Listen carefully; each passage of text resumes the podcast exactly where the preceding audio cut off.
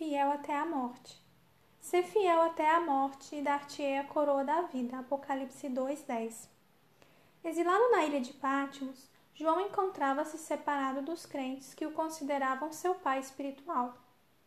O que talvez o magoava mais era estar distante dos crentes que passavam por dificuldades, especialmente os cristãos de uma cidade chamada Esmirna.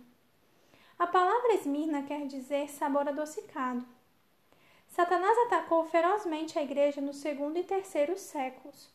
Cristãos foram queimados, atados aos postes. Eles foram atirados aos leões e martirizados no Coliseu de Roma. Mesmo assim, os esforços de Satanás não impediram o crescimento do cristianismo. Em vez disso, a igreja floresceu. O número de crentes cresceu. Um dos primeiros pais cristãos, Tertuliano, declarou triunfantemente: O sangue dos mártires é a semente da igreja. Domiciano foi um dos mais cruéis imperadores de Roma e se impôs sobre os cidadãos de Esmirna. Ele tentou aterrorizar os crentes para que se submetessem a ele. Os seguidores de Cristo não participavam nos ritos do culto ao imperador, o que era exigido como prova de boa cidadania naquele tempo.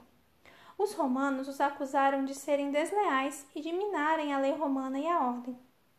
Jesus tinha uma mensagem especial para os cristãos de Esmirna. Ele lhes disse: Não temas as coisas que tens de sofrer. Apocalipse 2:10. Eu sei que vocês estão enfrentando momentos difíceis, ele disse. Eu sei que estão sofrendo perseguição, mas eu estou com vocês. Ser fiel até a morte e dar-te-ei a coroa da vida. Apocalipse 2:10. Esta não é apenas uma promessa maravilhosa, é um conselho prático para se viver uma vida plena de alegria hoje.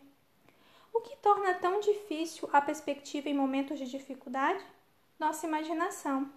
Ficamos pensando em todas as coisas terríveis que nos podem acontecer.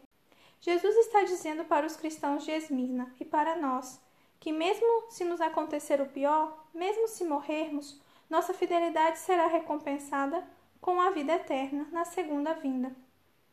Com Cristo estamos a salvo e seguros. Através de Cristo, triunfaremos mesmo nas piores circunstâncias, e isto é uma boa razão para louvá-lo.